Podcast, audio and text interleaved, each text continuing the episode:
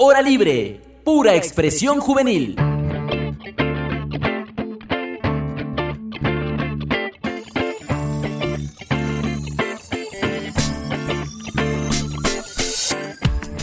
Hola, amigos y amigas, bienvenidos a un nuevo episodio de nuestra serie Amor, Dulce y Loco Amor, aquí en Hora Libre, pura expresión juvenil. Hoy estaremos hablando sobre las relaciones tóxicas en pareja. Así es, ¿quién no ha pasado por una relación tóxica? O simplemente no sabías que estabas en una. ¿Es tu amor tan tóxico como Chernobyl?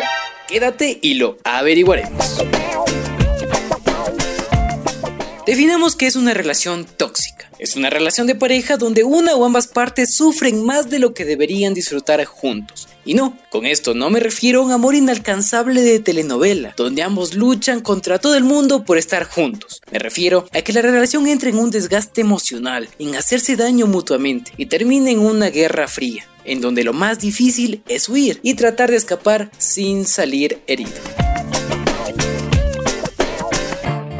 Es una relación en la que te va contaminando, hace que tu autoestima vaya decayendo paulatinamente, junto con tu estado de ánimo. Vas alejándote de las cosas que te gustan, porque quizás a tu pareja no le agrada. Hay peleas muy frecuentes en tu relación, y el saldo de estas es un agotamiento emocional. Hasta que llega un día en el que te das cuenta que estás encerrada o encerrado en una jaula, con las llaves en tus manos. Pero esto no solo te lo digo yo, escuchemos qué nos dice Cristina Carvajal, psicóloga clínica y magíster en desarrollo humano.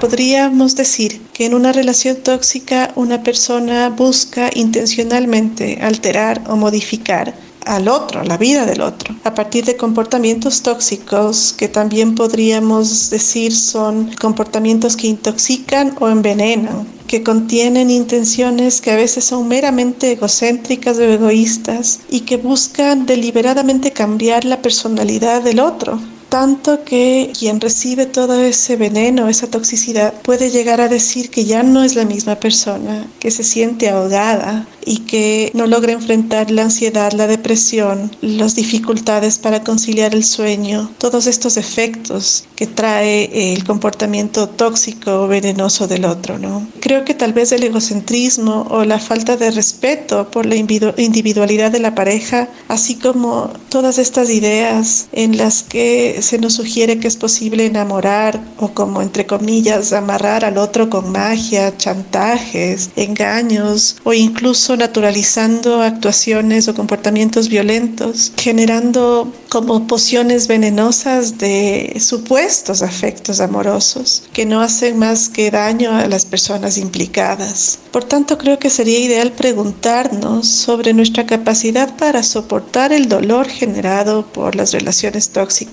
¿Cómo se inicia el proceso de envenenamiento? ¿O por qué nos damos cuenta del nivel de toxicidad cuando parece que ya es muy tarde, cuando estamos muy débiles? ¿De qué forma atacamos o soportamos el afecto del envenenamiento, el, el efecto del envenenamiento también? Por ejemplo, hay quienes consideran que pueden sanar o salvar al otro y en acciones casi kamikazes pueden poner incluso su cuerpo para sostener a la pareja, ¿no? Y más allá del cuerpo están eh, acciones como poner a un lado mis sentimientos, qué entendimiento tengo sobre lo que el otro necesita, dinero, espacio, afectos, en fin, como generar diferentes tipos de sacrificios que sostienen la idea de tal vez yo puedo ayudarlo. Y como metafóricamente nos bebemos el veneno, como intentando sacarle al otro su ser tóxico.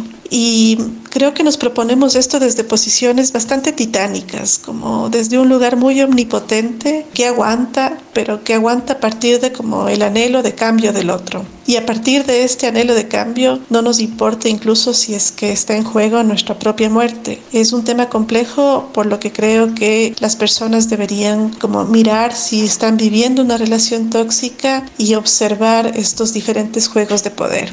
Así es, lo más probable es que busques convencerte que la persona con la que estás es la correcta. Porque como ella o él, no hay más en el mundo. Y por ende, luchas para que las cosas salgan como las tenías pensado. Pero, lastimosamente, la realidad es muy diferente. Quizás la necesidad de ser feliz te engañe y haga pensar que únicamente lo serás con esa persona. Pero, ¿cómo me doy cuenta que estoy o estuve en una relación tóxica? Primero aclaremos que hay muchos tipos de relaciones tóxicas, desde las más notorias y fáciles de detectar, que son las de maltrato, a otras más sigilosas, como las de dependencia o codependencia, que en la mayoría se disfrazan de un gran amor. Dicho esto, sigamos con varias alarmas para que nos demos cuenta que estamos o estuvimos en una relación tóxica.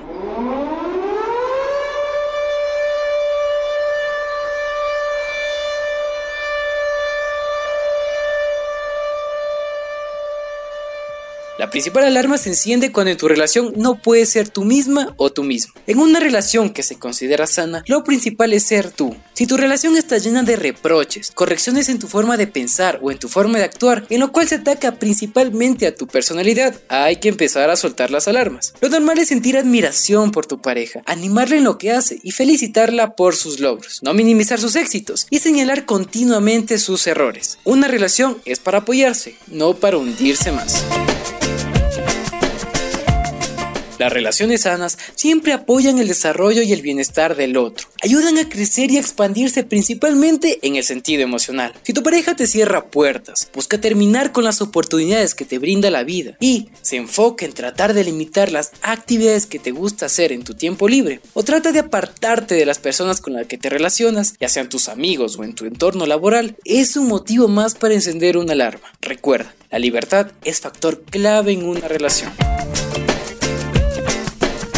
Otro factor muy clave es la manera en la que tu pareja ejerce un control sobre ti. Si bien la comunicación en una relación es muy importante, ah, y por cierto amigos, este tema sobre comunicación en pareja estaremos tratando en un próximo episodio de nuestro podcast aquí en Hora Libre, así que no se lo pierdan. Sigamos en lo nuestro, el control que ejerce tu pareja en ti. Si no puedes tener nada de privacidad en tu relación y tu pareja quiere saber todo lo que haces en cada momento, entonces está intentando controlarte, no conocerte mejor. Y esto se refleja reflejen pequeñas acciones, como revisarte el celular o tus mensajes en redes sociales. Incluso te puedes llegar a exigir que le enseñes lo que escribes y con quién hablas. Esto es una muy mala señal. El control tiene que ver con la inseguridad que posee tu pareja hacia ti y el miedo que tiene a perderte, lo cual suelen desembocar en un enfado si no haces lo que la otra persona quiere. Otro motivo más por el cual encender la alarma es cuando simplemente tu pareja manifiesta constantemente todo lo negativo de ti. Demuestra que la mayor parte de tu personalidad le desagrada, pero enfocado en un solo motivo, hacer que tú cambies a lo que esa persona le gustaría. Esto quiere decir que no te acepta como eres. Por eso busca que cambies tu esencia, tu personalidad, a lo que tu pareja desearía. Esto es una clara alarma de que estás en una relación tóxica. Y se resume en que tu pareja no te lleva a ningún lado, porque no te hace feliz y ni tú le haces feliz a tu pareja. Pero, ¿qué ocurre? A pesar de que podemos detectar todas las alarmas para saber que estamos en una relación tóxica, ¿por qué no nos alejamos? Este es el resultado de haber soportado una relación tóxica. Todo en esta vida tiene consecuencias. El principal motivo por el que nos cuesta tanto alejarnos de esa persona es evidenciar un chantaje emocional. Tu pareja busca la manera en hacerse la víctima, culpándote de todo lo malo que hay en su vida, opacando tu rol cuando le va bien, o diciendo que iría mucho mejor con otra persona. Usa el chantaje emocional como su principal arma. ¿Te suenan estas frases? Si no hacemos esto, terminamos. Si no haces esto, me voy a mi casa o con mis amigos. Esto hace que te pongan contra la espada y la pared, para que siempre elijas lo que les conviene. Siempre eres tú, la o él que debe ceder a lo que tu pareja quiera. Esto con el pasar del tiempo hace que el resultado sea que te sientas culpable y te percibas de una forma negativa. Tu estado emocional llega a ser muy frágil. Incluso podrías pensar que tú eres el problema. Tu autoestima cae en picada y se hace dependiente de tu pareja. Cuando pasa esto, es muy difícil superar una relación tóxica. Entonces, una pregunta. ¿Cómo supero una relación tóxica? Escuchemos qué nos dice la psicóloga Cristina Carvajal. Superar una relación tóxica es eh, complejo. Así como es frágil la piel de la persona que recibe el veneno y la toxicidad, es muy complejo sacar cierto veneno, como estamos estableciendo la metáfora, del cuerpo intoxicado. Sin embargo, primero parece necesario replantearse cómo se construyen las relaciones. ¿Es posible, me pregunto si es posible vivir una relación en la que puedo compartir con libertad mis ideas, mis posiciones respecto al cuerpo, mis creencias, aspiraciones, mis deseos, mis estudios, fantasías, incluso la relación que tengo con familia, o si muchas veces debo alterar estas posiciones con la intención de complacer a los otros, al otro, a mi pareja. A veces es posible que la sensación de vacío se consuele con lo que trae la pareja, aunque a veces lo que trae es doloroso o incómodo. Hay personas que aceptan como cualquier tipo de maltrato para no sentirse vacíos. Hay quienes desde una posición muy frágil idolatran o añoran la fuerza de carácter de su pareja. Y no importa el dolor o el sufrimiento que reciben o que tienen que vivir, porque no es tan sencillo a partir de sus carencias, darse cuenta que lo que sucede es como una suerte de proyección sobre sus propios vacíos, sobre su, falta de fuerza en lo que creemos que sí tiene el otro. Incluso hay, crees, hay, hay personas que creen que no pueden vivir sin la pareja, alienadas a tal punto de decir que tal vez todo eso que es tóxico sucede por su culpa y que el otro siempre tiene la razón. Un lugar sin personas, sin sujeto, que como en silencio y a ciegas todo lo que el otro tiene que decir o todo lo que el otro hace. En ese sentido hay personas que reciben el veneno como incluso algo como necesario, ¿no? Y podrían convertir esta toxicidad en algo adictivo en cuyo caso es necesario buscar apoyo para vaciarse y encontrar antídotos que oxigenen el cuerpo y recuperen y recompongan en algo el alma. Así es amigos y amigas, para salir de una relación tóxica es necesario ser valiente y poner límites, acabar con la sumisión y la culpa, ir poco a poco recuperando el control de nuestra vida y de nuestro futuro. Es el momento de poner distancia emocional y física frente a las personas que nos hacen daño en nuestra vida. Eso es todo por hoy amigos y amigas en nuestra serie Amor, Dulce y Loco Amor. El próximo capítulo que viene sobre un romance adolescente. Va a estar muy interesante, no se lo pierdan. Y si quieren saber más sobre nosotros, búsquenos en Facebook como Hora Libre Pura Expresión Juvenil y en Instagram como Hora Libre Radio. Agradecemos la cortina musical con la cual se ambientó nuestro episodio a Gabri Madón. Amigos, pueden seguirlo en Facebook como Gabri Madón y en Instagram también como Gabri Madón. Agradecemos también a Daniel Brito, que estuvo a cargo de todas las artes visuales que nos acompañaron en nuestras redes sociales. No se olviden de seguirlo también a él en www.pihans.net slash Daniel Brito Bisuete. Chao, chao.